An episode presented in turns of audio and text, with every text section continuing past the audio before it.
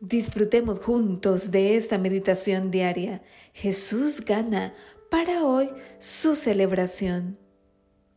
Trae el ternero cebado, mátalo y comamos y celebremos. Lucas 15:23. Alan Collins es el talentoso creador de las esculturas del Sermón Silencioso.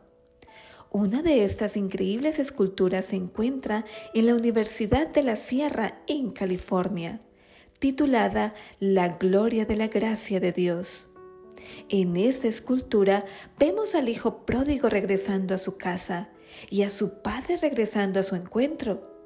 Cuando un contratista fue llamado para ajustar la base de la escultura, se preguntó qué significaba.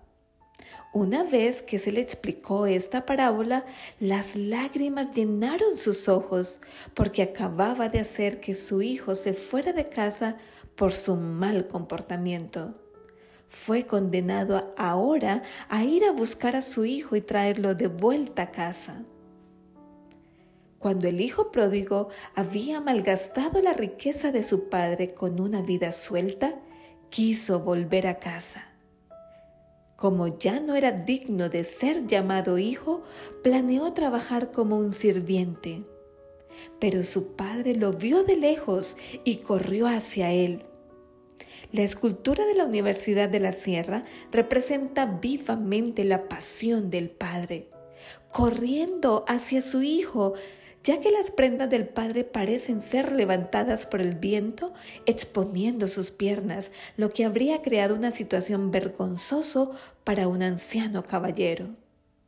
Sin embargo, el padre no se preocupó por su honor. En cambio, corrió, abrazó y besó al hijo pródigo, devolviéndole la filiación. Pero eso no es todo también convocó a una gran celebración. Traed el ternero cebado, matadlo y comamos y celebremos, porque este hijo mío estaba muerto y ha vuelto a la vida. Estaba perdido y ha sido encontrado. Y comenzaron a celebrar. Luego vimos al hermano mayor, refunfuñando como los fariseos y los escribas. El padre le ruega que se una a la celebración. Después de todo, es tan indigno como el hijo menor. Aún está en la negación. Tómese un momento para leer esta fascinante historia hasta el final. Está llena de celebración y llena de regocijo. El cielo es un lugar de regocijo.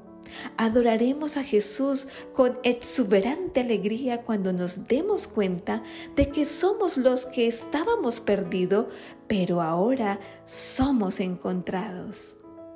Aceptemos con alegría y declaremos su gracia desde este día en adelante. ¿Deseas que haya celebración y alegría en el cielo? Entonces, entrega tu corazón en esta hora y regresa de una vez por todas a los brazos de tu amado Jesús. Bendiciones.